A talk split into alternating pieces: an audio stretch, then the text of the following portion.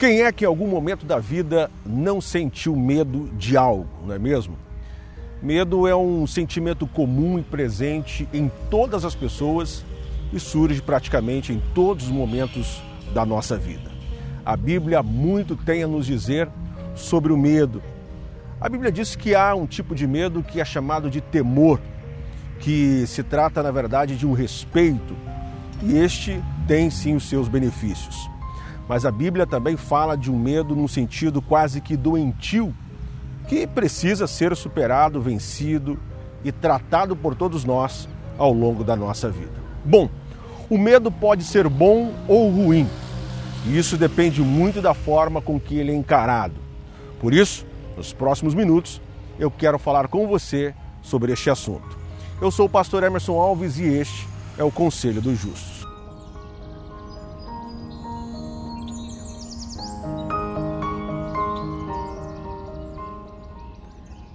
Quando falamos sobre o medo, nós podemos compreender que, na verdade, nós vivemos num mundo que é escravizado pelo medo.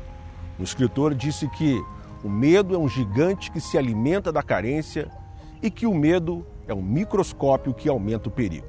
De fato, o medo nos paralisa, nos algema, nos escraviza e por isso nós devemos nos libertar dos nossos medos e não deixá-los tomar as rédeas da nossa vida, da nossa mente, pois caso contrário, não chegaremos a lugar algum. O medo pode sim ser um mecanismo de defesa da nossa mente, pois quando nós sentimos medo é porque estamos correndo algum tipo de perigo, mas em alguns momentos esse medo excessivo acaba nos impedindo de alçar voos, de conquistar algo e de correr em busca dos nossos sonhos. Quando nós somos tomados pelo medo, na maioria das vezes nós perdemos o sono, desenvolvemos problemas cardíacos e atraímos outros males em nossa vida, como estresse, depressões. Nós nos tornamos fracos e vulneráveis e nos deixamos ser consumidos pelos desejos da nossa carne.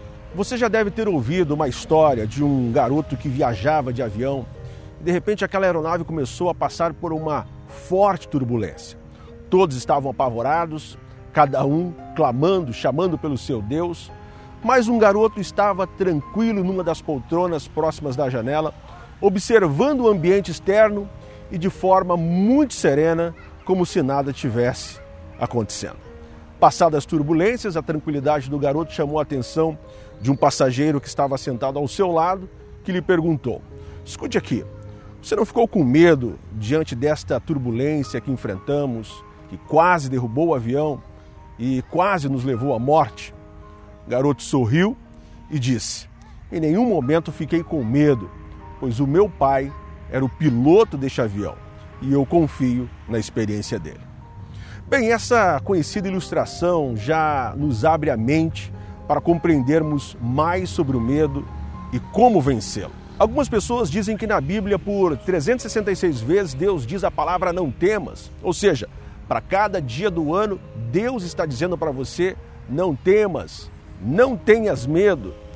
Mas eu confesso para você que esta conta pode não ser o reflexo da realidade.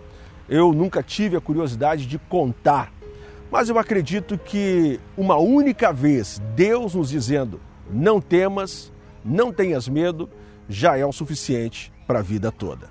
Quando lemos na Bíblia, na carta escrita aos Hebreus, capítulo 6, verso 18, nós encontramos a seguinte afirmação: para que por duas coisas imutáveis, nas quais é impossível que Deus minta, tenhamos a firme consolação, nós, os que pomos o nosso refúgio em reter a esperança proposta, a qual temos como âncora da alma, segura e firme e que penetra até o interior do véu, onde Jesus, o nosso precursor, entrou por nós, feito eternamente sumo sacerdote, segundo a ordem de Melquisedeque.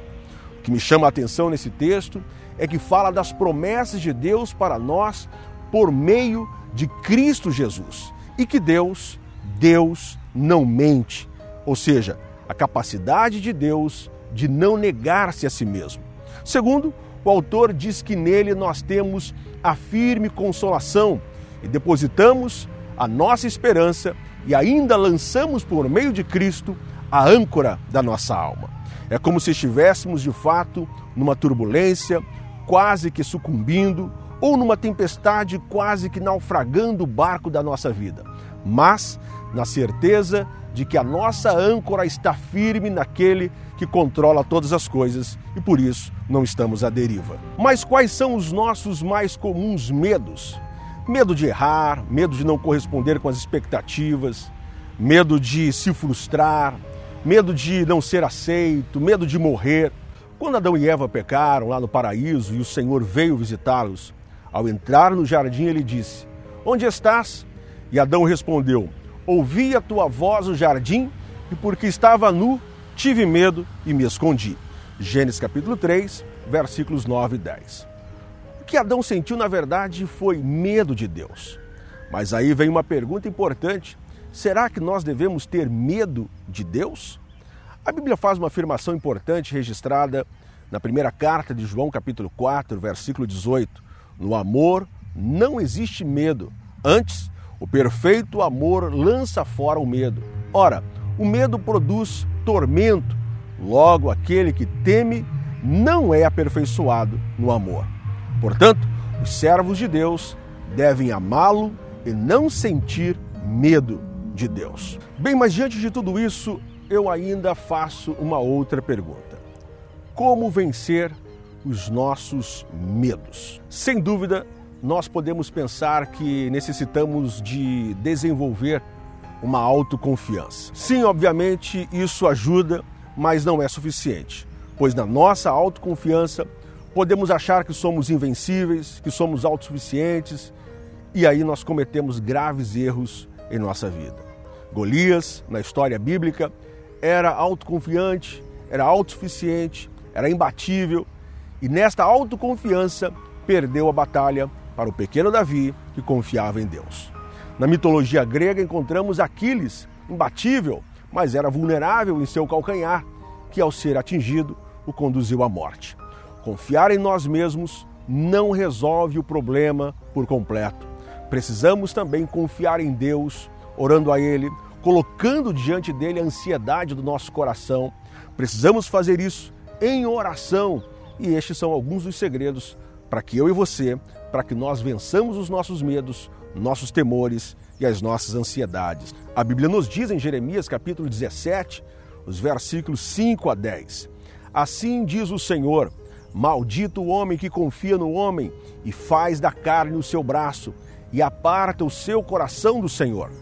Porque será como a tamargueira no deserto e não verá quando vem o bem. Antes, morará nos lugares secos do deserto na terra salgada e inabitável. Mas bendito o homem que confia no Senhor e cuja confiança é o Senhor. Porque será como a árvore plantada junto às águas, que estende as suas raízes para o ribeiro e não receia quando vem o calor, mas a sua folha fica verde e no ano da sequidão não se afadiga nem deixa de dar fruto. Enganoso é o coração mais do que todas as coisas e perverso. Quem o conhecerá? Eu, o Senhor, esquadrinho o coração e provo os rins, e isto para dar a cada um segundo os seus caminhos e segundo o fruto das suas ações. A Bíblia nos diz ainda em Filipenses capítulo 4, versículo 6: Não andem ansiosos por coisa alguma, mas em tudo, pela oração e súplicas e com ação de graças, apresentem seus pedidos a Deus. A Bíblia diz ainda em 1 Pedro, capítulo 5, versículos 6 a 8: Humilhai-vos, pois, debaixo da potente mão de Deus, para que ao seu tempo vos exalte, lançando sobre ele toda a vossa ansiedade, porque ele tem cuidado de vós. Sede sóbrios, vigiai, porque o diabo, vosso adversário, anda em derredor, bramando como leão, buscando a quem possa tragar. Veja que o texto cita que o diabo, o nosso adversário, anda ao nosso derredor bramando como leão. Isso me leva a entender que ele tenta nos apavorar, ele tenta nos causar medo. Imagina você em um lugar e de repente você ouve um leão rugindo.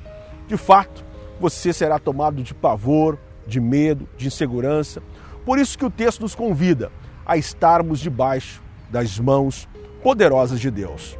Tiago ainda complementa dizendo, no capítulo 4, versículo 7, ele diz assim: Sujeitai-vos, pois, a Deus, resisti ao diabo e ele fugirá de vós. Portanto, conselho do justo para você no dia de hoje é este: vença os seus medos, colocando a sua confiança em Deus e entendendo que Ele é quem está no comando da sua vida, pilotando esta aeronave e que, mesmo diante das turbulências da vida, Ele fará com que este plano de voo seja cumprido.